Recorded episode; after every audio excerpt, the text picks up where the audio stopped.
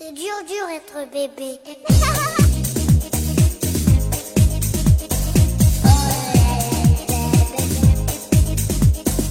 Hello，大家好，欢迎大家收听大型自制科幻悬疑青春偶像励志砍车育儿八卦类辣妈脱口秀节目《腊八粥》，我们是 Lady 妈妈。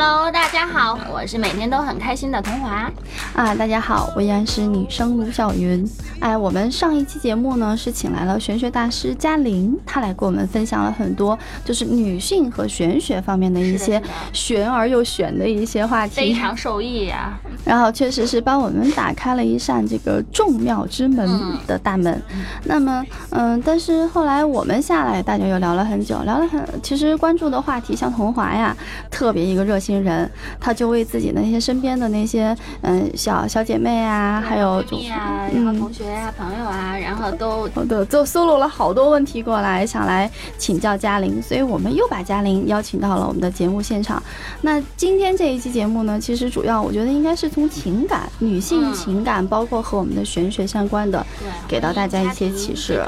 嗯，尤其是呃我记得你那个刷爆你的朋友圈的，刷爆你朋友圈下面就是说桃花运，桃花运，我要桃花运，求桃花。对，很多人过来找嘉玲来求桃花运。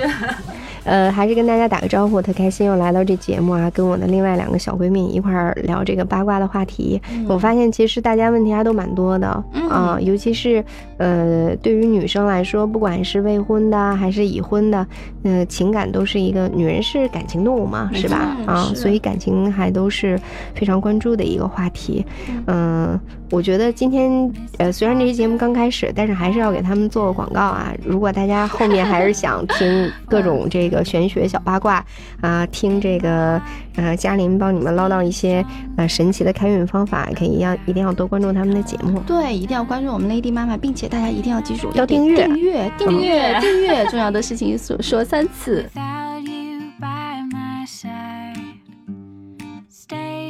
要不要不从我身边的那些小朋友们先说起吧？好吧，好吧，啊，因为小朋友们他们的呼声最高的就是求开桃花，没错，但是我们发现，其实那些九零后比我们小一点的这些嗯小妹妹们，她们其实并不缺桃花，但是她们好像又嗯、很迷惑。对，因为她们可能是桃花太多，嗯或者经常会有小朋友跟我说：“哎呀，我这都是烂桃花。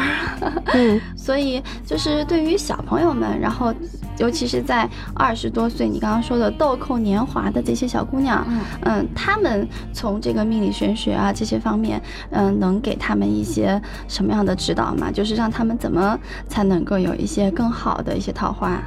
呃，我们每个小姑娘呢，都像一朵鲜美的小桃花，也就是说，怎么才能够找到这个惜花人，是吧？对，而不是说。命中注定哎，对，不是说想揪花儿，也不是说想这个小蜜蜂一样，嗯哎，沾花惹草一下就跑掉了。是的，啊，那些可能对于我们来说就是烂桃花。那么烂桃花的意义特呃这个概念呢特别简单，对于女生来说呢，就是只想这个和你同居，然后不想养你也不想娶你的男生。对于男生来讲呢，就是只想花你的钱，只想跟你玩，然后不想最终跟你生活在一起的这个女生，这样就是烂桃花。其实真正的，呃，适合的这个桃花呢，正姻缘呢，它最重要的是性格上的合适。而我们现在很多九零后的小朋友呢，他可能呃受到呃特别多的一些外部因素的干扰，比如说，嗯。哎，我喜欢看韩剧，我就一定要找欧了，巴，对，一定要找一个欧巴，嗯 然后啊，阳光帅哥大量男，是的，是的，啊，那有的呢是受到比如说美剧的影响啊，一定要找一个什么样这个英雄啊，英明神武，啊，肌肉男，对对对啊，很帅的样子啊，甚至呢有的会受到，比如说我要找一个小暖男啊，那至于说凤凰男，就好像全社会都嗤之以鼻，至于说稍微符合凤凰男的形象，反倒现在就是已经到了找不到。呃，这个女朋友的一个地步，其实凤凰男也有很多非常励志的典型，嗯而且有很多也是非常疼媳妇儿、疼老婆的。嗯，所以我们真的千万不能首先在心里面去画一个框框，啊，这个就特别容易出问题。其次就是我们一定要搞清楚，就是说你跟这个人在一起的目的是什么。前几年的时候，包括现在都很流行的一句话叫做“不想呃结婚的恋爱对，不以结婚啊，为目的不以结婚，对对，不以结婚为目的的谈恋爱都是耍流氓。但其实我们也要知道一句话，叫做以结婚为目的的交往不是谈恋爱。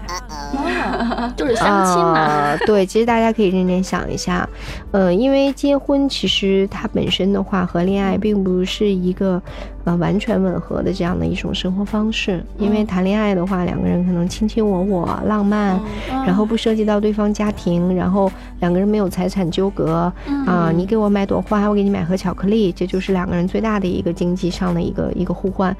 但是婚姻的话，它是需要很大的包容度，比如说可能你们俩会把所有的财富存在一张银行卡，啊，然后会共同养育一个孩子，然后共同赡养四位老人。这个对于你来说，你有没有考虑过这些方面的的契合度？如果说不考虑的话，那么即使最后你们走到了婚姻的殿堂，那可能最后分手的几率也很大。呃，我身边就有这样的女生，嗯，她呢，嗯，本身呢是大学刚毕业，然后呢，呃，由于经济条件有限，呃，所以呢就找了一个这个有妇之夫，呃，做男朋友，其实是一个很不光彩的小三的角色，嗯，对对，呃，但是呢，他们的这种同居呢，并不是以结婚为目的的，包括呢，她的这个所谓的男朋友也并没有打算以后娶她，那么恰恰是这样一种状态，那那他他们是以什么为目的？就是呃，他们是以作伴儿为目的，作伴儿，对，就是这个人帮他出一些，反正我我大概我大概是理解了，领会了啊。然后呢？然后呢，他们两个其实是呃一开始就商定好那个分手的日期的。然后呃，男生呢，呃，也就是这个男士呢，他当然肯定是要瞒着太太。然后这个小姑娘呢，呃，她也是有这个男朋友，呃，只不过她男朋友还在读研，然后没有毕业。所以那，这样一种状态呢，他们反而呃很奇葩的是，在一起两年半都没有吵过一次架，很和睦。好和谐。那么对，那么其实反过来，我们会发现很多以结婚为目的的小情侣，就往往因为想到要跟对方在一起生活一辈子，所以两个人就不停的吵，不停的吵，不停的吵，到最后呢，这个一辈子就泡汤了，就没影儿了。是的，嗯，那么所有这种现象，它都值很值得去我们反思。那你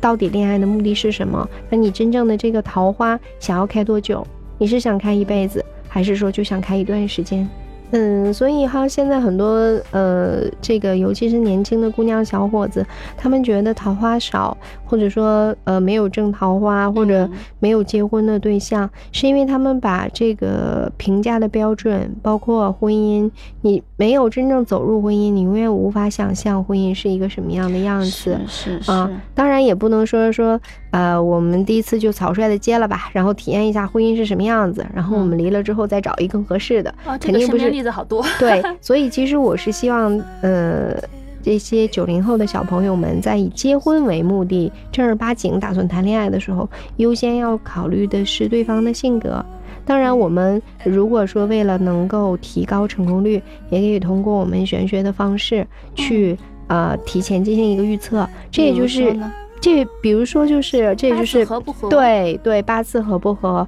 这就是我们古人呃在呃结婚之前所谓的媒妁之言，它实际上更多的是双方。呃，中间有这么一个中间人，然后去沟通，嗯，哎，两方一方面呢是通过这个脾气秉性的描述、生辰的描述，更多的其实是通过八字命理的分析来搞清楚你这个人的性格是怎么样的。就像我们哦。呃，大家如果有回听上一期节目啊，有认真听上一期节目，我有讲过五行，嗯。那么五行就会对应五常，比如说呢，呃，木火土金水对应的是什么呢？这个人、理性、意志。那么木呢，比如说木的属性比较旺的人呢，他呢就会比较仁慈，仁慈呢就是随和，然后呢啊、比较的这个善良，然后好说话儿，哎，可以这么理解。但是仁慈过于呢，也就是说木气啊、过重的人呢，他往往就是懦弱。你会想象一个人，如果说他仁慈很过的话，其实他就是一个懦弱，或者说老好人儿，其实他就是随和过度，完全没有主见这样一个状态。那么，比如说你是一个小女生，然后呢，你呢是这个呃非常强势啊，以金为主的性格，金主义，义呢就是冲动、果断、哦果决。如果你是这样的一个金主义的性格，那么这个时候呢，如果你想找一个能克制你的男生，那么就要找一个什么克金呢？火克金，对吧？那就是五行火多的。如果说这个金主义，那么以金多的这个。呃，人如果不是个女生，他是个男生，那么你想找一个你能够管得住的女孩子，那就适合找一个我刚才说的木，木气为主的木主人，因为金克木啊，所以呢，呃，我们在八字合婚上来讲呢，就是五行克我者为官鬼，我克者为妻财，就是说，克到我的是我的夫君，我克到的是我的妻子。那么也就是同样一个八字，如果他是男命的话，呃和还是女命的话，我们会分析到他姻缘这一部分就会有完全不同的结论。那么。呃，大家其实可以衍生出很多有意思的词，比如说像我们经常说啊，宋代时候的那些脚本剧的脚本里面啊呃不官 呃老公叫什么呢？叫官人，官人。对吧？其实并不是哦说是做官的人，而是宋代的时候呢，这种命理学包括这种易学，它都是一个顶峰时期。那么普通人都知道，就是说女人都知道自己的官就是自己的夫，就八字里面的官星就是夫，所以呢会把自己的老公叫做官人。女人的话呢，就是男人的妻财，一方面是财，一方面就是妻。所以呢，我们在这里呢可以。嗯，很直白的说，呃，为什么有钱的土豪他往往都外面有很多女朋友，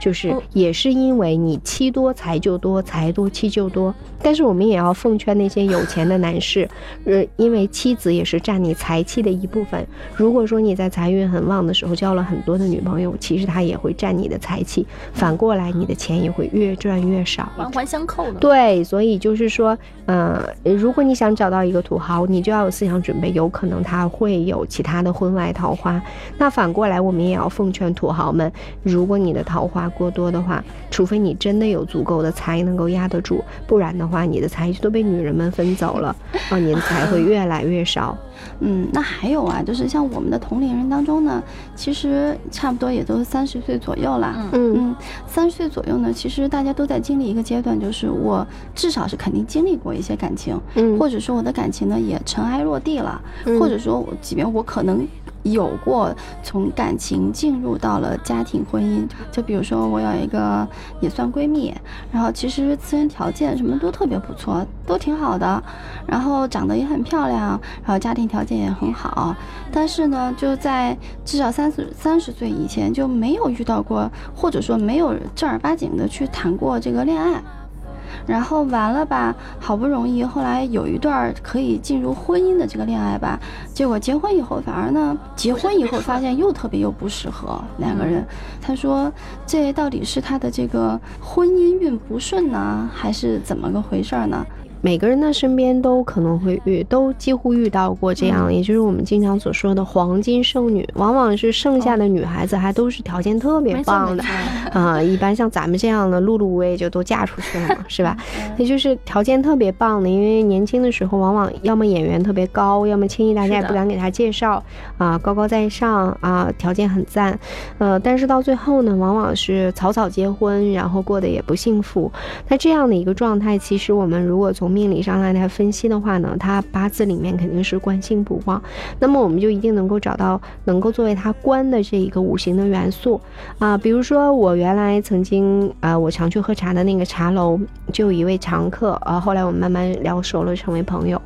那位美女呢，也是非常的这个白富美嘛，嗯啊，但是呢，就一直没有合适的姻缘。后来呢，我就啊、简单帮他看了一下，然后我就跟他说，哎，我说你的官星是木，哎，而且是甲木。那么甲木呢，一定是参天大树啊。我说你现在身上带了很多金属的那个首饰，就不适合你。我说你应该带一些木质的，甚至包括琥珀蜜蜡，因为琥珀蜜蜡是树脂类的东西嘛。啊，这些饰品，还有呢，你衣服呢，还有包包，尽量选择绿色、浅绿、墨绿啊，都可以。然后他就跟我说。他说：“哎，嘉玲，我跟你说，我这人平生最讨厌绿色，啊，我一件绿衣服都没有。我不是说今天穿的这件是红的，那我家里也没有绿衣服。我平时呢也不喜欢那些木头的这个这个饰品。我说，其实呃有一句名言说的是，如果你按着现有的方式生活，那么你永远只能得到现现在得到的这些。嗯换句话说呢，一切的开运都来自于你主观的改变。我客观上只是给你提点建议。后来那个美女呢，就在我跟她聊完那一天呢，所以她说，那这样，不管我有没有我有多讨厌绿色，不管我有多不喜欢那些木头的饰品，那我决定从今天开始去改变。那么她经济条件很好。后来我在几次见到她的时候呢，哎。她跟我说，他说虽然他还没有结婚，但是他已经有人追了，他，这个他就很高兴、哦啊。他至少他说 我可以开始尝试恋爱，对，嗯其实为什么我们就包括我刚才用到一个词叫土豪？为什么我们经常我们为什么不叫富豪而叫土豪？其实富豪呢是一种，但是更多的是土豪。为什么他土反而豪？就是说，有的人你会发现他的衣着配饰，你看起来哇，真的是好不入流，是吧没？错没错。啊，哎，但是人家的财运极好，哎，人家的桃花极好，哎，嗯，啊，那这是为什么呢？为什么呢？讲就是了这么多，他恰上一期节其实他恰恰就是他所用的饰品，他所搭的颜色，他的一切都符合他的命理五行，他真正缺失和需要的那一部分，所以他总能够得到他想得到的。而你呢，看上去端庄典雅、时尚时髦，哎，呃，搭配得当，没人追。对，但你因为你和你的命理，然后是有违背的，对呀，不搭调的。当然，我们也不是说穿的越难看的追的男生越多啊，肯定不是这样的。嗯但是，一旦说，呃，你发现你呃心中所向往的那个目标总是达不成的时候，你首先要从主观上找原因。这就是我们虽然做玄学，但是提呃告诉大家命运在自己手中的一个原因。有的女生她就经常穿一身黑，啊，有的女生就经常喜欢穿一身灰啊，高级灰嘛，对吧？嗯白领的通用色，但是他会发现没人喜欢他。可有的时候你要自己改变一点，也许你会发现桃花就在你身边。嗯，是哦，的，对，回到刚才小云的那个问题，嗯就是呃，你的那位闺蜜，那位黄金大圣女，其实你可以让她尝试着去，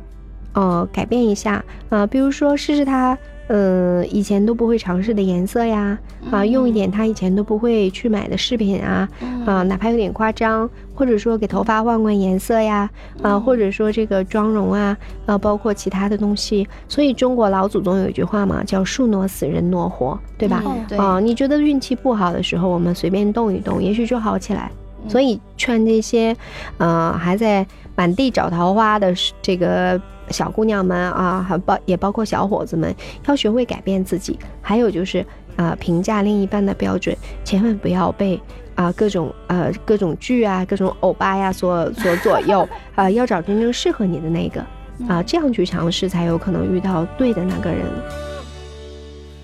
呃，其实不是女孩子了，好多男生啊，他们为了找这桃花，他们经常会去戴这种，呃，我见过啊，叫泰国的一个那个什么东西，嗯嗯，这种这种是真的管用管用吗？就是他们说啊，千万不要碰，这是招我桃花的，你碰了就完了，然后就是这样子的。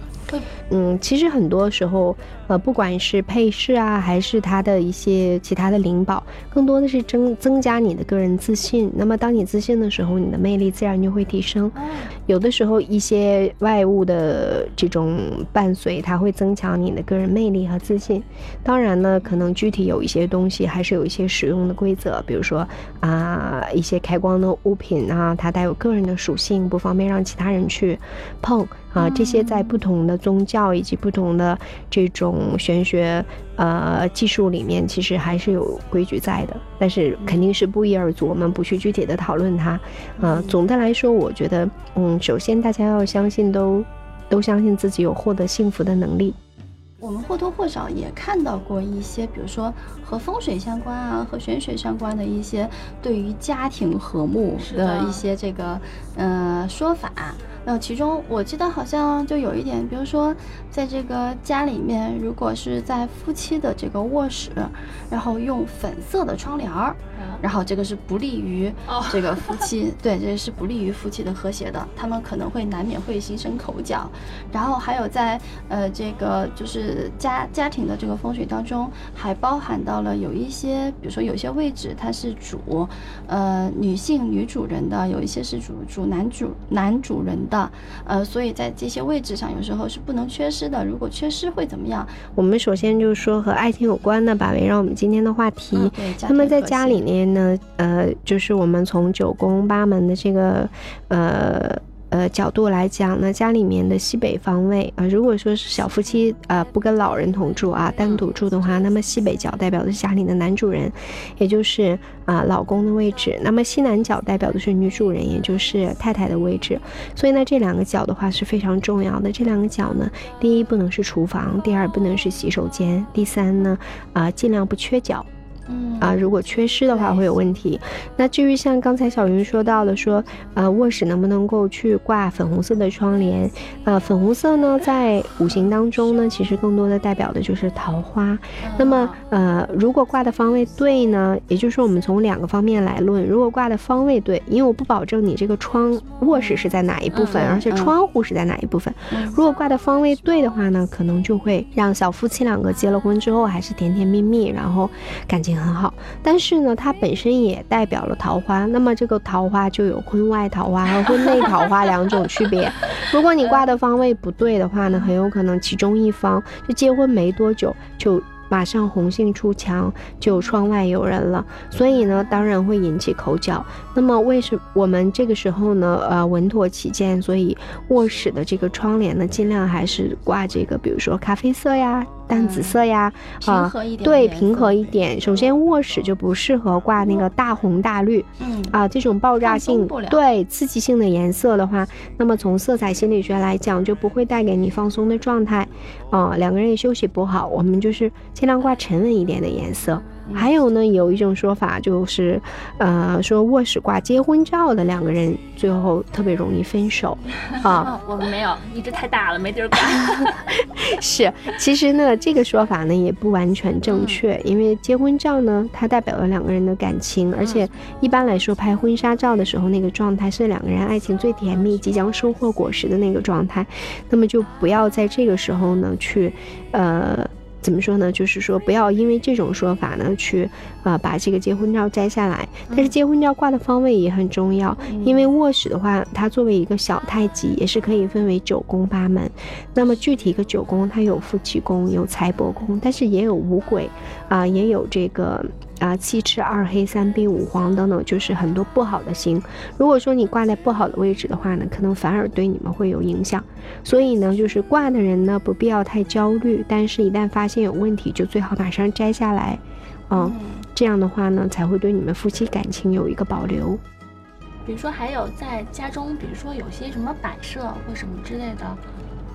摆设呢是这样，我我在前年的时候去过一个呃非常有名的一个高知阶层的家庭。那先生是一个书法家，然后呢太太是一个日本留洋回来的插画老师。大家一听这两个职业，就会觉得家一定很雅致。而且呢，他们夫妻呢虽然孩子已经很大了，但是他们每年有出去旅游的这样的一个呃习惯，所以每年都会带回来很多旅游纪念品。但是结果有一年呢，就呃反映先生呢身体状况不太好，然后我们去家里给他进行实地的外勘，也就是看风水的时候呢，发现哦他们家的那个代表健康，尤其是先生健康的那个位置，放了很多他们从埃及带回来的旅游纪念品。那么埃及的旅游纪念品一般来说都有那种标志性的金字塔和狮身人面像等等这些东西，因为那个金字塔实际上就是一个陵墓，嗯，那么，如果我们换个概念来想，你会不会把一个呃，这个中国人所谓说的坟坟包、坟头，还带着立着碑的，你会摆在家里的这个明显的位置吗？啊，肯定不会，对吧？还有很多朋友，比如说去泰国带了一些那个呃莫名其妙的啊一些就佛像啊，嗯。它不管是开光的没有开光的，虽然佛菩萨本身是很善良的，但是它因为这个印度教它是一个多神教啊，不光泰国不光是佛教，还有印度教，它是一个多神教，像中国的道教一样，就是类似这样的容易沾染一些灵异的，包括你控制不了的一些这样的旅游的纪念品，我们建议在家里面呢都不要在主要位置去摆。请佛容易送佛难。请神容易送神难。哦，说这话特巧，我今天上午的时候有一个我的一个多年的好朋友啊，呃，给我打电话，他现在在一个很著名的餐饮公司给人家做那个，呃，我不知道你怎么说，就是帮人家租店嘛。那个著名的公餐饮公司在北京有很多家店，嗯。他是公司负责租店那个部门的，他就跟我说他们最近盘了一个店，但是呢，呃，嗯，店的大厅里面放着一个巨大的关公像，手里拿大刀，他不知道这个关关老爷应该如何如何搞，应该请到哪里去，啊、收到库房呢，觉得不对，然后扔掉呢，觉得也不对。然后他早上就给我打了一个电话，然后我就跟他说：“我说其实这个呢，你们虽然是收店，但并不是收关公，也不是收神。啊、你应该给原来那个店家店主打电话，呃，有盘店但没有盘财神爷的啊、你让他自己把那个请的这个财神爷请走，否则的话，其实对他自身的话会有影响，因为他也是很恭敬请过来的。嗯，啊对对对，所以我们从这一点再引申到家里的风水也是一样，嗯就是说，我们首先不要乱摆旅游纪念品，其次呢，我们既然信风水呢，我们就要认真的去学习，比如说每年去认真的上网查一些资料，今年哪个方位是财位呀、哎，哪个方位是姻缘位呀、哪里是主健康的？那我们要把家里时时清洁、勤打扫，不要摆一些杂七杂八的啊，不知道这个来路的一些东西。还有就是古董也不要乱摆。古董为什么不要乱摆呢？一说大家就能够明白，因为古董的话啊，假的咱们就不说了啊，就说真的古董，其实家传的有几个不多啊啊。如果看过这个这个，其他基本是盗墓笔记对对对对，你看小云很聪明，我一点就通。就是说，其实很多古董呢，呃，你可能是买过来的，但是最开始是怎么流转到市场上去的，你不清楚。对啊，虽然盗墓不是你去的，但是你等于等同于最后的销赃啊。虽然我们是正规，比如说拍卖啊，或者说是啊朋友那里盘过来转过来的，但是它里面多多少少都带有原来墓主人的气息。那么你有没有你家里摆这个瓶瓶罐罐，你有没有跟人家打招呼？你没有。对吧？哎，你有没有跟人家去，呃，说清楚你为什么把人家这个东西从人家的随葬品里面拿过来？也没有，对吧？是的，是的。对，所以呢，这里面还会带有很多的不良的气息。那所以我们不仅仅是说在家里的时候，古董不能随便摆，一定要经过专业人士的指导。还有就是家里如果有三岁以内的小朋友，那更不要随便摆些古董，因为小朋友们的灵气是很旺的，他会很容易感受到里面不好的气息。那除了古董还有什么呀？比如屏蔽出去的这些。嗯，所有来路不明的呀啊，还有就是和阴宅有关的，像我刚才说的那个法老墓啊、狮身人面像啊，啊，还有一些就是呃，怎么说呢？就是说你你你不是完全是那个宗教的信徒，那你就不要轻易买那个宗教的一些。呃，这个所谓的吉祥物，说我不能说我去个卖家，我就买一个这个圣哎穆斯林朝圣的一个圣物，然后我去了一趟梵蒂冈，我又买了一本那个是这个圣经啊十字架回来，然后我去了趟印度恒河，我我我 我装了一瓶水，我又买了一个什么？你要是把这三样都摆在一起的话，家里不乱才怪。对，我我决定那个节目完之后我，回家收拾一下我那些旅游纪念品。这期嘉玲，也好跟我们确实是，不管是年轻的，还想去求桃花的那些姑娘们，还是说正在经历婚姻的各种多舛的命运的，或者说已经，呃，在婚姻当中，呃，要帮助丈先生一起相夫教子、呃养孩子的这些妈妈们，都给我们带来了一些呃指导的一些这个参考呃意见。嗯，当然啊，还是回到刚才嘉玲说的那句话，玄而又玄嘛，众妙之门，就这中间还有很多的一些奥妙。然后也不是我们三言两语就能说清的。是的，啊，然后所以，呃，我们之后吧，再给家里又有一个约定，然后在合适的时间，然后我们呃可以邀请嘉玲再来给我们做嘉宾。当然呢，大家如果是对我们对对嘉玲有些什么样的一些疑问，大家可以在评论下面，或者是在我们的私信当中给我们发过来，然后来求助，我们会尽量的向嘉玲去呃寻求这个答案，对的。然后转告大家。对，有什么问题的话，可以在咱们喜马拉雅这个平台留言，然后以后如果有时间或者有机会再来分享的时候呢，可以有针对性的跟大家去解答一些东西。当然，呃，说了半天嘉林，大家呃，如果还不知道嘉林是做什么呢，可以随便百度啊、我姓李，木子李，李嘉林，嘉呢是嘉兴的嘉，然后林呢是双木林，啊，双木林，大家可以百度一下就知道我关于我的资料啊。是一个特别有名的大师哦。啊，也没有，其实都是工作，大家研究的领域不一样。希望有机会再来跟大家一起八卦哦。嗯，大家一定要记得，然后要点我们节目的订订阅是订阅订阅哦。然后，因为在订阅之后呢，我们才能够进入喜马拉雅的一个考核。呃，另外还有就是大家欢迎关注我们同名的 Lady 妈妈腊八粥微信公众号和微博。对的，嗯嗯，好，嗯，好嘞，那今天节目就先这样，谢谢大家。谢谢大家，拜拜。